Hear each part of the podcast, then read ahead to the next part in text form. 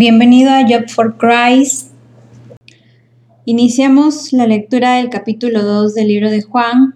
Mi nombre es Alejandra y recuerda pedir la dirección del Espíritu Santo para que te guíe y te dé el entendimiento necesario. Las bodas de Caná.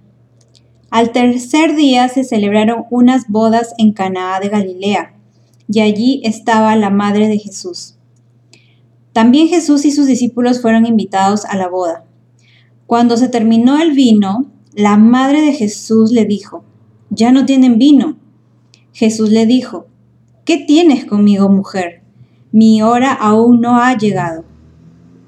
Su madre dijo a los que servían, hagan todo lo que él les diga. En ese lugar había seis tinajas de piedra para agua, como las que usan los judíos para el rito de la purificación cada una con capacidad de más de 50 litros. Jesús les dijo, llenen de agua estas tinajas. Y las llenaron hasta arriba. Entonces Jesús les dijo, ahora saquen lo que está allí y llévenselo al catador. Y se lo llevaron. El catador probó el agua hecha vino, sin que él supiera de dónde era aunque sí lo sabían los sirvientes que habían sacado el agua.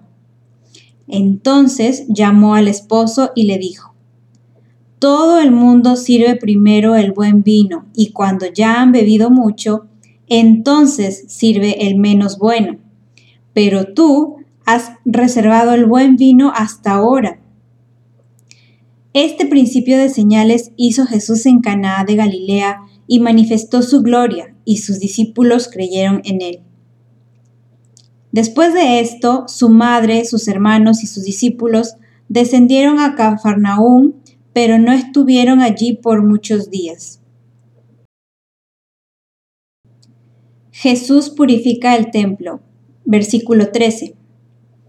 Estaba cerca la Pascua de los judíos y Jesús subió a Jerusalén y halló en el templo a los que vendían bueyes, ovejas y palomas y a los cambistas allí sentados entonces hizo un azote de cuerdas y expulsó del templo a todos y a las ovejas y bueyes. esparció las monedas de los cambistas y volcó las mesas. Y dijo a los que vendían palomas, saquen esto de aquí y no conviertan la casa de mi padre en un mercado.